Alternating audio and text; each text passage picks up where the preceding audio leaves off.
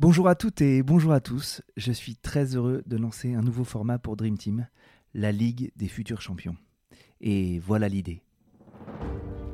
Derrière Decathlon, l'équipe Nike, Beansport, Mediapro, Adidas, ces gros mastodontes de l'industrie du sport naissent de nouveaux acteurs, de nouvelles idées de boîtes qui deviendront les champions de demain.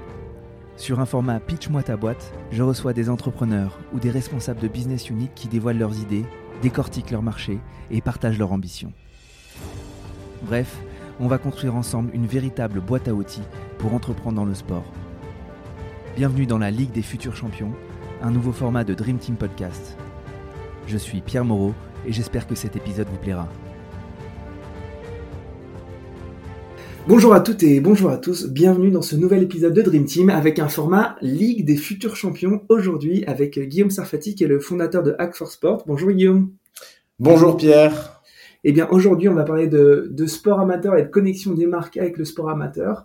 Mais avant tout ça, euh, je vous demande, chers auditeurs, vous qui écoutez Dream Team, bah, de parler de Dream Team, de dire à vos copains, à vos copines, va, vas-y, va écouter ce super, ce super podcast. Et puis surtout, euh, d'aller mettre des petites notes, des petites étoiles sur les plateformes d'écoute. Ça permet euh, de développer le podcast, ça permet de développer l'audience du podcast et ça me permettra d'avoir des invités super, évidemment. Bon, on commence tout de suite, cher Guillaume, t'es prêt? Moi, je suis, je suis prêt. Je voulais juste commencer par un truc. C'est, euh, j'ai écouté ton podcast et tu dis à chaque fois d'aller mettre des petites étoiles sur les plateformes d'écoute. Alors là, je t'attendais au tournant, mais tu l'as pas dit. Mais à chaque fois, tu parles d'Apple Music et de Spotify. Faut parler de Deezer aussi. Je suis un ancien de là-bas et, euh, et j'adore cette plateforme. Donc euh, voilà, je voulais juste te faire ce petit clin d'œil au, au, début du podcast. Très bien, t'as raison. Écoute, euh, j'ai une première question euh, qui est une question un petit peu traditionnelle juste pour qu'on puisse mieux te connaître, mieux te, mieux te comprendre. Est-ce que tu pourrais te, te, présenter et nous donner un peu tes, tes expériences euh, les plus significatives? Alors peut-être pas toutes, mais avant euh, d'avoir créé Act for Sport. Ben oui, avec plaisir. Alors la première des choses, c'est que je ne viens absolument pas du, du sport. Euh, je suis quelqu'un qui, euh, qui, était euh, pas étranger parce que j'ai toujours été un passionné sur le côté, euh, mais je viens plutôt du monde du, contenu, du brand content et des médias. J'ai été, j'ai eu un parcours donc du coup j'ai commencé à Paris chez Fuse, qui aujourd'hui c'est énormément spécialisé dans le sport d'ailleurs on pourra en reparler, je pense, par la suite. Mais donc j'ai commencé chez Fuse où j'ai véritablement géré du, du, du brand content. Je m'occupe en particulier de, des marques comme Nissan, euh, comme McDo, des choses comme ça. Donc euh, je suis arrivé dans le grand bain sans vraiment savoir ce qu'était une agence et, euh, et, je voulais le découvrir. Euh, puis j'ai continué euh, ensuite mon parcours chez chez Deezer. et c'est justement chez Deezer où, où on a on a véritablement systématisé le brand content. J'y ai passé quatre ans, on a fait des campagnes euh, juste euh, magnifiques, on proposait aux marques des expériences autour de la musique euh, qui étaient super cool. Et c'est pendant ces expériences-là, ces deux en particulier, euh, que j'ai réalisé qu'en parallèle de ça, ben, les annonceurs finalement avaient un discours assez souvent euh, le même, qui était de dire qu'ils voulaient faire des, des, opérations de communication qui avaient du sens, qui étaient engagées, que la recherche de points de contact en local était particulièrement importante pour euh, de nombreux annonceurs et, et en particulier ceux qui avaient des, des points de vente locaux. Hein, je t'ai dit juste, juste avant que j'avais pas mal bossé pour Nissan et McDonald's, bah, ils font partie de ces annonceurs qui ont justement besoin d'aller chercher des, des touch points locaux.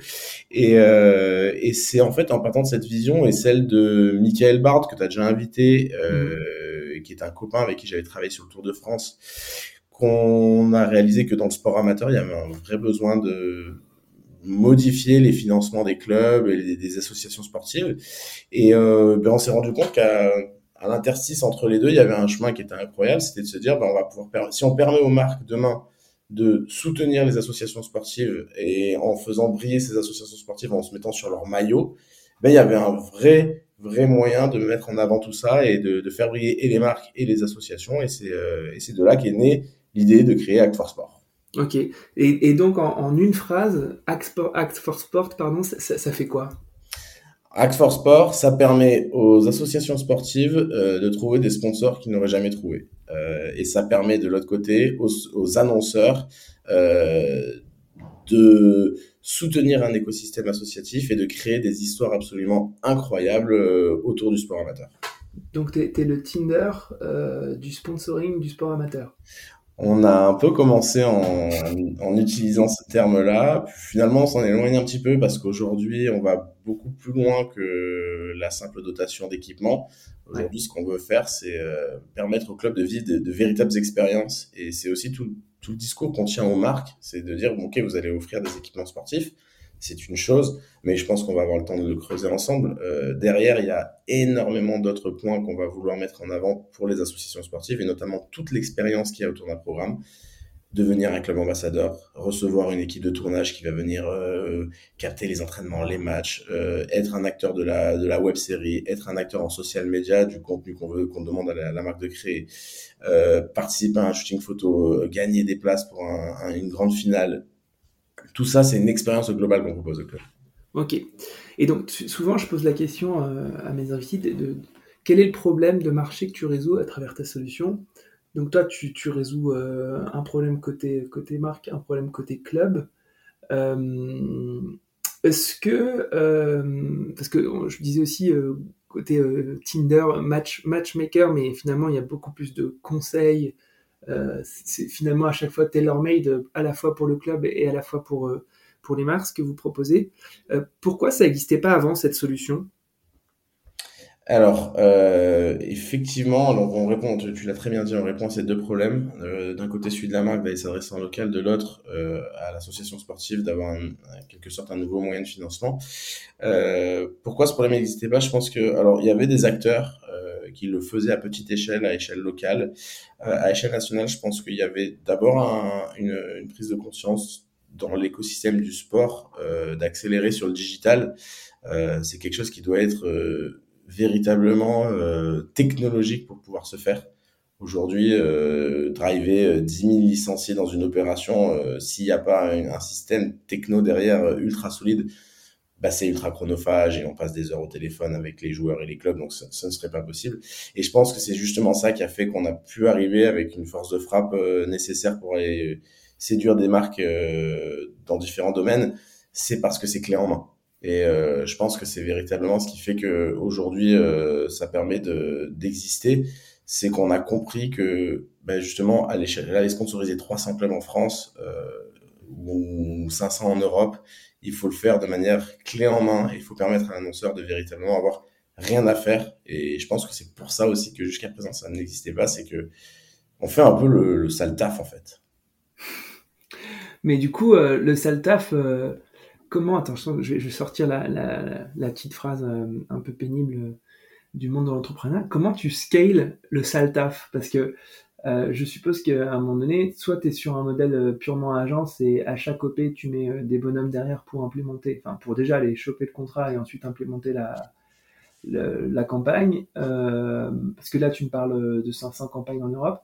Euh, le modèle de développement que tu envisages, c'est un modèle purement agence, euh, une mission, un bonhomme, je caricature, où il y a, y a vraiment une assise techno, en tout cas, ou, à minima euh, des process un peu innovants qui vont faire que vous allez sortir du modèle de 7-8 personnes, tu nous diras combien vous êtes aujourd'hui, à un modèle bah, peut-être plus scalable, comme on dit. C'est une très très bonne question, puisque justement, on est, on est un peu à mi-chemin entre les deux. C'est-à-dire que d'un côté, euh, on a développé des outils techno euh, qui nous permettent aujourd'hui d'avoir de, une, une campagne qui est presque euh, totalement gérée en digital. Tous les parcours du club se font en digital et on a quasiment pas de point de contact avec eux, on va dire humain, ce qui nous permet d'avoir euh, cette ambition d'être scalable euh, dans quelques dans quelques années, même si effectivement il y a aussi un modèle agence, comme tu le dis très bien, qui ne peut pas être enlevé. D'abord parce que sur les annonceurs, il faut qu'on prépare à chaque fois du sur-mesure. Chaque opération est, différente de l'autre. Et donc, du coup, il y a, y a de l'humain derrière. C'est plutôt dans la relation club où on va véritablement faire en sorte que ce soit euh, ben, le plus automatisé possible. Et donc, du coup, tout le funnel est calculé comme ça. C'est-à-dire qu'on va faire en sorte que le club qui se connecte à une de nos opérations euh, fasse un parcours user qui permette euh, ben, de véritablement aller chercher la bonne personne au sein du club qui soit responsable des équipements. En fait, ce qu'on veut éviter, nous, c'est d'avoir euh, l'ailier droit du club qui inscrive son, son club à l'opération et en fait il soit pas au courant qu'il est en exclusivité avec un équipementier, qu'il a un sponsor concurrent. Donc on veut véritablement chercher la bonne personne au sein du club. Donc ça c'est un parcours digital euh, qui permet de poser les bonnes questions et d'aller chercher la bonne personne. Ensuite, euh, une fois que les clubs sont présélectionnés sur une opération, on a des critères. Euh, les sponsors, euh, nos sponsors vont nous donner des critères. Et sur ces critères-là, nous, on va les présélectionner automatiquement des clubs. Et par contre, à ce moment-là, il y a l'humain qui rentre en compte, c'est qu'on va les appeler systématiquement, on appelle les clubs, on, a essayé avec, on a essayé sans, et on se rend compte que pour connaître un petit peu l'histoire, pour s'assurer que le club est chaud, qu'il a envie de jouer le jeu, qu'il est, qu'il est dans le game avec nous, il faut les appeler. donc c'est vrai que c'est un moment comme ça où on a l'obligation d'appeler les clubs, et puis ensuite, le club re-rentre dans un funnel technologique, puisqu'il est sélectionné, il va choisir ses équipements, euh, les tailles et compagnie, et tout ça est automatisé pour que la logistique soit la plus fluide possible. Ok. Euh, et du coup, euh, tu as, un petit peu répondu. Euh, et quand tu parlais de 300 clubs, 500 clubs, euh, ce type d'opération et, ce marché, euh, souvent, souvent quand, on se lance dans l'entrepreneuriat, en tout cas quand on commence à vouloir peut-être lever des fonds et qu'on va avoir des, fonds d'investissement, et à un moment donné, il y a la question de c'est quoi votre taille de marché? Alors, c'est peut-être pas toujours le cas quand tu es sur une boîte purement techno, mais pour vous, qu'est-ce qui te fait, euh, qu'est-ce qui te fait penser que dans 5 ans, euh, ça sera, ça sera gros ou en tout cas, il y aura vraiment euh, énormément d'OP derrière vous? Enfin, vous évaluez à combien le nombre d'opérations possibles telles que vous vous les implémentez à, ce jour? Et, sur et quel est votre territoire de jeu? Est-ce que c'est que la France, l'Europe? C'est quoi votre ambition et, les marchés adressables? Alors, euh, aujourd'hui déjà, il y a, y a, des terrains de jeu qui sont, qui déjà en France est assez, euh, assez incroyable. Hein. Euh, il y a, euh, il y a des, des, des milliers d'associations sportives qui ont, qui ont besoin d'aide pour te donner un ordre d'idée. Euh, et je, je, je, devance, je pense, une question de plus tard, mais un des KPIs qu'on regarde beaucoup quand on, quand on a une opération, c'est le nombre de clubs qui s'inscrivent. On a en général un, peu plus de 30% des clubs d'une fédération qui viennent s'inscrire à une opération. Donc, euh, quand on a euh, 6000 clubs de football qui s'inscrivent à une opération, on peut en récompenser 300 mais on sait que d'un point de vue euh, potentiel de club à aider, en tout cas notre notre média, puisque les clubs, les maillots des clubs sont notre média, on sait qu'on a une profondeur qui est énorme. Par contre, c'est plutôt côté annonceur où effectivement ta question est, est, est, pertinente parce que il y a un moment où on n'aura pas une infinité d'annonceurs qui vont tous venir sur les mêmes créneaux. Euh, je, peux, je peux parler aisément d'Unibet aujourd'hui qui est le, premier client à nous avoir fait confiance. Euh, ils sont ultra référents sur le football. Euh, on, lance évidemment d'autres opérations dans le football en veillant à chaque fois à faire à raconter des histoires différentes à, pénétrer le, le, football le sport en question d'une manière différente mais effectivement il y a un moment où bah, quand on aura 5 10 euh, opérations dans le football les autres les, les, autres annonceurs vont pas forcément venir dans ce sport-là. Donc, la limite du marché, c'est euh, en fait combien d'annonceurs sont prêts à venir dans le même sport en racontant des histoires différentes. Et puis, euh, la deuxième euh, limite, euh, c'est qu'aujourd'hui, on est, on est partout en Europe. On travaille avec, notamment avec Big Mat International dans sept pays d'Europe, euh, où je le disais juste avant, ils équipent plus de 500 clubs sur cette saison de football. Donc, il y a une véritable accélération à aller chercher d'autres pays, les francophones, mais évidemment bah, tous les autres pays d'Europe. Euh, je pense au UK qui va devenir très rapidement une priorité, l'Allemagne, euh, l'Italie, le Portugal. Et puis, euh, si on a envie de rêver vraiment à fond, ben, il y a, je pense, l'Amérique latine vers laquelle il va falloir qu'on soit aussi très rapidement.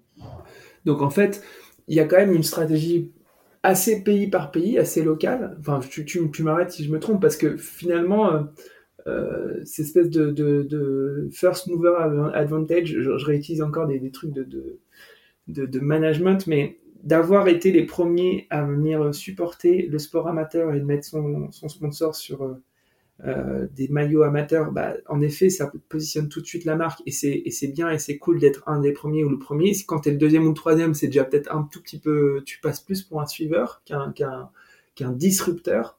Euh, et du coup, euh, toi, tu, tu, tu, quand tu as un client comme Ilibet, euh, est-ce que tu arrives à lui proposer une deuxième, une troisième OP, une quatrième OP qui soit pas que du naming, grosso modo, euh, ou du sponsor de maillot amateur? Est-ce que tu as, par client, euh, une capacité à faire autre chose en s'appuyant sur le sport amateur? Tu, tu, tu, vois ma question? Et du coup, derrière ça, c'est que une fois que tu as inondé euh, de, solutions sur le sport amateur, tes clients actuels, est-ce que quand tu vas chercher des nouveaux clients, t'as pas tendance à reproposer un peu le, même setup, la même configuration de campagne?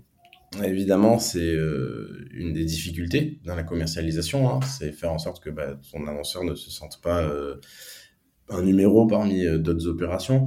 En fait, il y a deux typologies d'opérations qui vont être faisables chez Act for Sport. on va dire une typologie d'annonceur qui vient avec un budget relativement alors, raisonnable, j'ai pas envie de dire petit, raisonnable, qui a envie d'ancrer son ADN de marque euh, autour du RSE, de soutenir des associations sportives, et qui n'a pas nécessairement, que ce soit le budget ou l'envie, hein, euh, d'aller beaucoup plus loin. Donc ça, ça peut devenir, euh, il faut que ça devienne même un peu un business chez nous qui soit, qui permette un, un fonds de roulement relativement stable. c'est des opérations qu'on mène et qui sont pas moins bien que d'autres, hein, c'est simplement qui sont très axées autour du RSE autour de l'équipement sportif. Et puis après, il y a les annonceurs euh, qu'on va devoir accompagner pour raconter des histoires beaucoup plus folles. Et euh, je prends l'exemple très récent de Back Market. Back Market, ils sont venus chez nous. Euh, on a échangé avec avec Quentin Van de Gut qui est qui s'occupe du média chez chez Back Market, avec l'ambition non pas forcément spécifiquement de parler de sport amateur, mais en réalité de venir mettre un pied dans le sport de manière totalement différente de ce que peuvent faire d'autres acteurs du marché. Et donc, du coup, c'est comme ça que on a échangé ensemble sur cette volonté de faire une opération qui soit 100% sport féminin, qui soit euh, montée avec un équipementier qui est la marque Nolt, qui est une marque française, fabriquée au Portugal à partir euh, de plastique récolté dans les océans. Donc il y a une vraie histoire global autour de back market, puisque le choix de l'équipementier fait 100% partie de l'opération. Et on leur a, on les a aussi accompagnés dans le conseil sur le fait de, de faire un maillot au design unique qui soit vraiment reconnaissable au sein de l'opération. Et puis en ce moment, on les accompagne aussi sur les différentes activations. Les, euh, les joueuses vont être invitées à poster la plus belle photo de présentation de maillot euh, dans les prochaines semaines. Euh, il va y avoir des récompenses euh, assez cool à gagner pour chacun, chacun des clubs. Donc c'est aussi ça notre accompagnement, c'est faire en sorte que, en fait, finalement, le, le, la colonne vertébrale de, nos, opérations est systématiquement le média, c'est-à-dire le, maillot. Mais derrière, on peut y mettre toute la décoration qu'on souhaite pour raconter l'histoire. Et alors, tu me disais que le podcast sort cette semaine, donc je ne peux pas spoiler une opération qui va sortir euh, fin octobre, mais on sort avec un, très bel annonceur, une opération dans laquelle euh, on va pouvoir euh, personnaliser, chaque club va pouvoir personnaliser ses équipements. Donc voilà, chaque opération, l'idée c'est que quand un annonceur a l'ambition, on essaie de lui apporter un volet créatif le plus puissant possible pour que ben, justement il puisse se différencier de, des autres opérations. Ok. Et du coup, j'avance un peu sur le côté modèle économique. Euh, j'aime bien un petit peu rentrer dans la tambouille euh, et la cuisine interne des, boîtes que, que, je reçois. Euh, Aujourd'hui, tu as un modèle du coup plutôt, enfin complètement agence, c'est que tu vends une prestation créative et tu viens aussi, enfin, explique-nous ton modèle économique. voilà, Écoute, en fait, le modèle économique, il a été construit de manière la plus simple possible. D'abord parce que j'aime bien quand c'est euh, simple et, facilement compréhensible, et aussi parce que dans mes années euh, agence, Deezer et compagnie, j'ai vu, beaucoup de budgets euh, avec plein de petites lignes qui vont se demander un peu d'où elles sortent à quoi elles servent. Donc l'idée, c'était véritablement de créer quelque chose de, plus transparent possible. Nous, quand on, facture un de nos clients, on le facture sur trois points. Les équipements euh, sportifs qu'on va acheter, personnaliser, euh, on va gérer toute la logistique et puis on va les envoyer au club ou au point de vente. Fonction de la volonté du client. Euh, sur cette partie-là, nous, on va marger, on va gagner notre vie. C'est véritablement euh, comme ça qu'on qu qu fonctionne. Et puis derrière, après, on va euh, bah, facturer de la gestion de projet. C'est le temps homme passé par nos équipes pour, pour passer du temps sur la campagne, pour la setuper, pour la mettre en place, pour faire en sorte qu'elle fonctionne, pour faire en sorte qu'il y ait un maximum de clubs qui soient au courant, qui postulent, pour qu'on puisse trouver les clubs de la meilleure qualité possible, qui correspondent le mieux au brief. Et puis ensuite, il y a une ligne médiatisation euh, sur laquelle, euh, pareil, on ne, marche pas. C'est euh, c'est régi par une loi qui s'appelle la loi Sapin, euh, où en fait cette médiatisation va nous permettre d'aller chercher ben, un maximum de clubs. C'est-à-dire qu'on va aller taper dans notre base de données, on va faire du social ads, on va aller chercher des partenaires médias référents dans le sport amateur en question. Euh, et on n'a pas besoin, si tu veux, d'aller sur des médias mainstream. On, veut vraiment aller sur des médias très niches où on sait que les présidents de clubs, les bénévoles seront, euh, seront au rendez-vous pour faire en sorte d'avoir un, maximum de candidatures. Voilà les trois leviers. D'accord. Euh, autre question très, très axée un peu modèle et performance, c'est à quoi tu mesures que, tu, que ton opération a fonctionné, tu mesures ta performance? Alors, euh, le premier indicateur clé, c'est évidemment les, les, candidatures aux opérations. Euh, je te le disais tout à l'heure, on, on, arrive à récolter euh, un peu plus de 30% de, de, chaque euh, fédération à chaque fois qu'on a une opération. Donc, c'est euh, un vrai facteur de succès parce que c'est une cible extrêmement niche, pas forcément ultra connectée et, euh, et complexe à les adresser. Donc, c'est vraiment notre premier, notre premier KPI. Et le deuxième KPI que j'adore, bah, c'est simplement la la récurrence de nos opérations, puisque aujourd'hui, euh, que ce soit euh, des Groupama, des Unibet, des Big Mat, euh, et j'en passe, euh, tous nos annonceurs nous font confiance, des Land Rover, euh, année après année. Et en fait, on se rend compte qu'au-delà des indicateurs clés qui sont bah, effectivement bah, les candidatures, le reach en social media euh, quand l'opération est lancée. Euh, en fait, c'est surtout pour les marques un levier pour raconter une histoire qu'ils vont utiliser eux derrière sur d'autres formats mmh. et aussi surtout du RSE, du local et donc toutes ces choses-là ne sont pas palpables malheureusement. Mmh. D'accord. Donc en fait, il y, a, enfin, il y a une obligation quand même pour les marques de médiatiser euh, quand même beaucoup euh, ce genre d'opération. Toutes ne le font pas, ouais. mais je crois énormément au fait que nous sommes là pour euh, écrire une histoire et que la marque a tout intérêt à s'en emparer pour la raconter et la faire connaître. Mmh. J'avais reçu le patron de Lidl euh, sur le podcast euh, où il expliquait aussi euh, comment ils avaient une approche du handball qui était une approche du coup un peu top, c'est-à-dire euh, par le haut, en sponsorisant bah, les équipes nationales, la Fédé et même je crois la, compétition euh, nationale, la Ligue. Bon, j'ai un, un, souvenir un peu. Ils font aussi de l'amateur. Hein. Comment? Ils font aussi de l'amateur. Et voilà, et c'est ça. Et c'est qu'en fait, euh, ils avaient décidé aussi de, de redescendre. Euh, alors, il n'y a pas de jugement de, de valeur, hein, mais de, de, venir du coup plutôt sur le sport amateur et en effet de, de, considérer que leur, leur, leur, leur empreinte territoriale devait s'accompagner euh, de stratégies aussi éditoriales et donc de sponsoring de clubs amateurs euh, de handball et d'associations euh, tout bonnement. Vous avez géré Lidl ou Non, non, non. Euh, Lidl fait partie de ces marques euh, qui font le travail très bien eux-mêmes. J'en ai quelques-unes. J'ai Orange qui fait un travail absolument incroyable sur le sport amateur tout seul, Intermarché qui est pas mal, cas par cas étonnamment Caparca, mm -hmm. qui est une marque qui gère en solo euh, super bien euh, le sponsoring du sport amateur dans sa stratégie. Euh, et tant mieux, tant mieux s'il y a des marques. Nous, on est là pour accompagner ces marques-là, justement, qui ne peuvent pas, qui n'ont pas la capacité, la connaissance pour le faire. Mm -hmm. et pour revenir sur ce que tu disais à propos de, de Lidl, mais du coup, plutôt en général sur cette fameuse expression, le top-down, et tu as raison, parce que c'est vraiment comme ça. En fait, aujourd'hui, nous, on vient pas du tout se mettre en compétition avec Coupe d'Europe, avec euh, le Paris Saint-Germain euh, et des équipes professionnelles de handball ou quoi que ce soit, ce serait totalement présomptueux de notre part de, penser qu'on on joue dans cette gamme-là. Par contre, euh, on est ultra complémentaires. C'est-à-dire que, je prends un exemple très concret, Land Rover, ils sont partenaires de la Coupe du Monde, euh, ils sont partenaires de la Ligue nationale de rugby et ils sont partenaires du, du, du, rugby amateur avec nous. Ils ont une stratégie internationale, une stratégie nationale, une stratégie locale euh, en, en, bord de concession. De la même manière, mmh. Groupama, ils ont la Groupama FDJ, euh, une team qu'on voit rouler sur le Tour de France avec Thibaut Pinot euh, qui nous fait des sueurs froides tous les ans. Mais à côté de ça, ben, chacune des agences de Groupama a en local un club de cyclisme amateur qui est soutenu. Et, euh, et du coup, c'est cette complémentarité qui permet d'écrire une, véritable stratégie. Alors, on n'a pas que des annonceurs qui ont des, qui ont des assets pro, mais quand ils en ont, bah, ils se rendent compte que la complémentarité est, pleine de bon sens. Mmh. Ok. Euh, autre question, souvent, euh, quand on est entrepreneur, on va regarder un petit peu ce qui se fait ailleurs. Et parfois, c'est même en regardant ailleurs qu'on commence à devenir entrepreneur. C'est le fameux benchmark. Euh, est-ce qu'il y a des solutions, des agences euh, qui euh, t'ont inspiré en France ou à l'étranger, ou, des modèles d'inspiration tout court en termes de développement?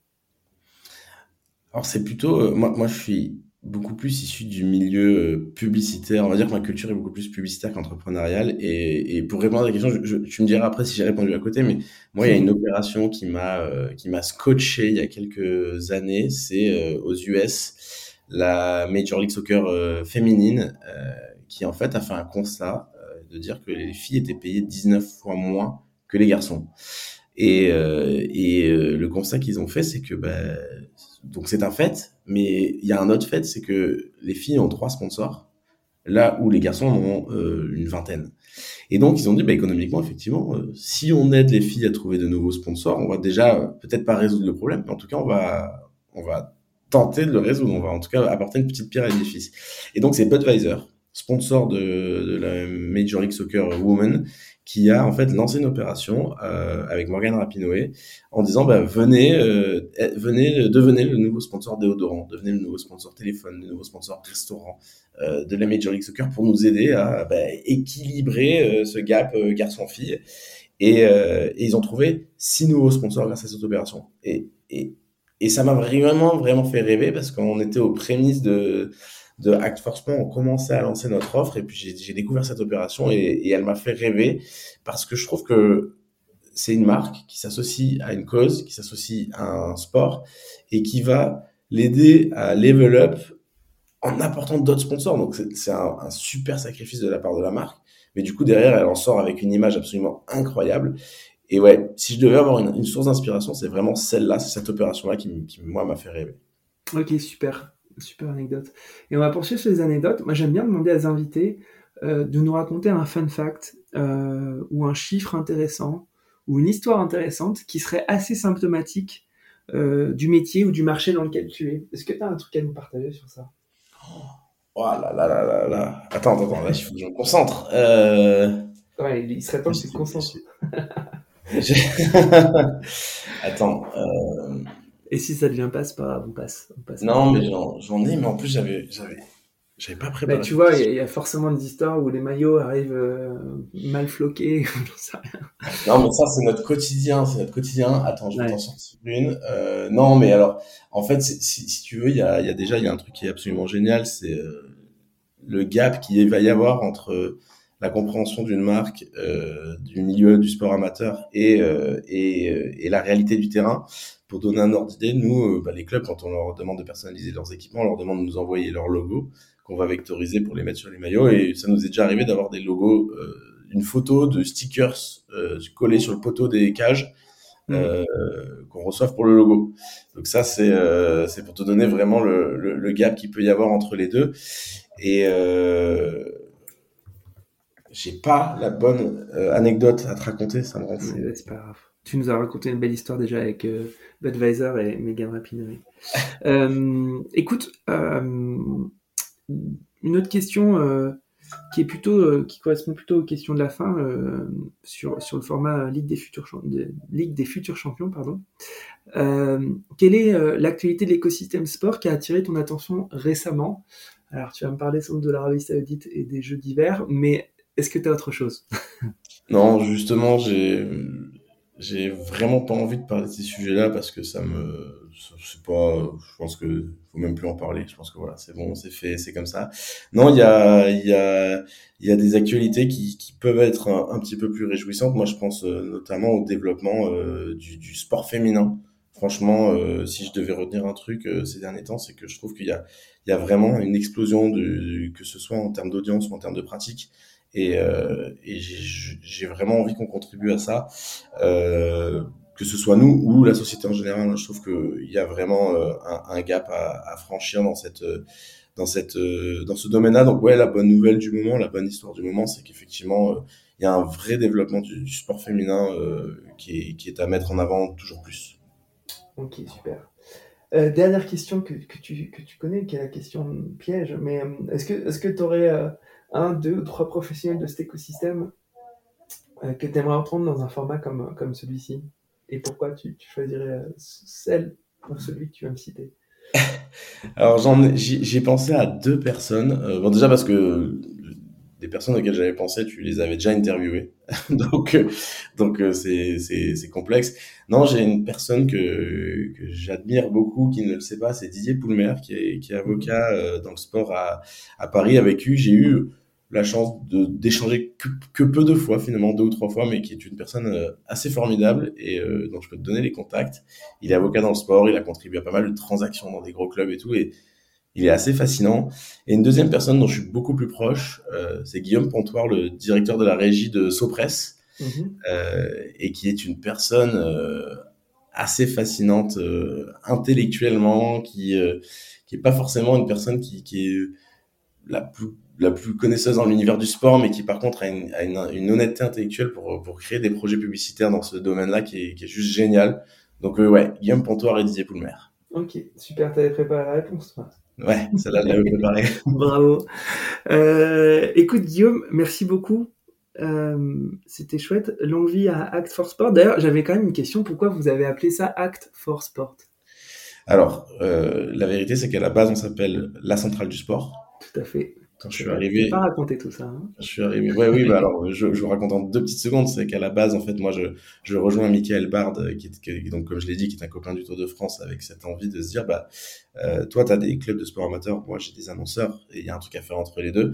Euh, je rejoins donc l'aventure La Centrale du Sport à la base, avec euh, cette idée en tête de me dire, c'est même pas une idée, c'est un, c'est une obsession de ma part. C'est il faut absolument tout changer. Ça, c'est une catastrophe ce nom. Euh, et, euh, et, donc très rapidement, on a, on a, on a développé ce modèle qui s'est appelé Act for Sport. Tout simplement parce qu'on a, on a cette volonté qui est de dire aujourd'hui notre souci principal, on va dire, c'est quand même d'accompagner les marques. Hein, D'un point de vue business, si on veut qu'on se, si on veut se développer, il faut accompagner les marques, il faut trouver des solutions pour les marques les plus pertinentes possibles. Mais tout ça pour une seule et même cause soutenir le sport amateur quel qu'il soit, sous quelque forme que ce soit. Et aujourd'hui, c'est via les équipements et j'espère que, et via les expériences. J'espère que plus tard, ce sera autre chose, on verra. Euh, mais en tout cas, c'est véritablement, si tu veux, le leitmotiv de la boîte, c'est de soutenir le sport. Et il nous arrive, par exemple, de recevoir des demandes. Voilà, on aimerait adresser euh, une campagne euh, à tous les présidents de clubs que vous avez en base de données pour leur proposer une remise de 30% sur un produit. J'invente, hein on ne le fait jamais. On ne le fait jamais parce que si ça ne sert pas le propos du club, on refuse l'opération. Et c'est une force qu'on a réussi à mettre en place aujourd'hui, c'est de dire aussi aux annonceurs, bah attention, si vous venez, c'est pas une question de budget, c'est pas une question commerciale, mais il va falloir que vous équipiez les clubs un minimum, c'est-à-dire que vous fassiez mieux que le boucher du coin, je vulgarise, euh, parce qu'il y a des annonceurs en local qui s'investissent beaucoup, et donc vous, si vous venez avec votre force de frappe médiatique pour parler et dire à quel point vous soutenez le sport amateur, faites-le réellement. Et donc voilà, on, on, on, systématise ça et donc ça justifie à, à 200% le nom, le nom, de notre boîte et justement quand on arrive à ce genre d'argument, on, on, répond ça. Nous, on, s'appelle Act for Sport, c'est pas pour rien. Ok. Ça sera le mot de la fin. Merci beaucoup, Guillaume. Merci à toi, Pierre. À bientôt. À très bientôt. J'espère que l'épisode vous a plu et que vous avez appris plein de choses. Si c'est le cas, partagez-le à vos amis et sur vos réseaux. Je suis aussi très preneur de vos retours, de vos suggestions d'invités. Enfin, si vous voulez soutenir Dream Team, continuez d'écouter et mettez des petites étoiles et des commentaires sur les plateformes d'écoute. Le podcast se développera grâce à vous. Encore merci pour votre écoute et à très bientôt.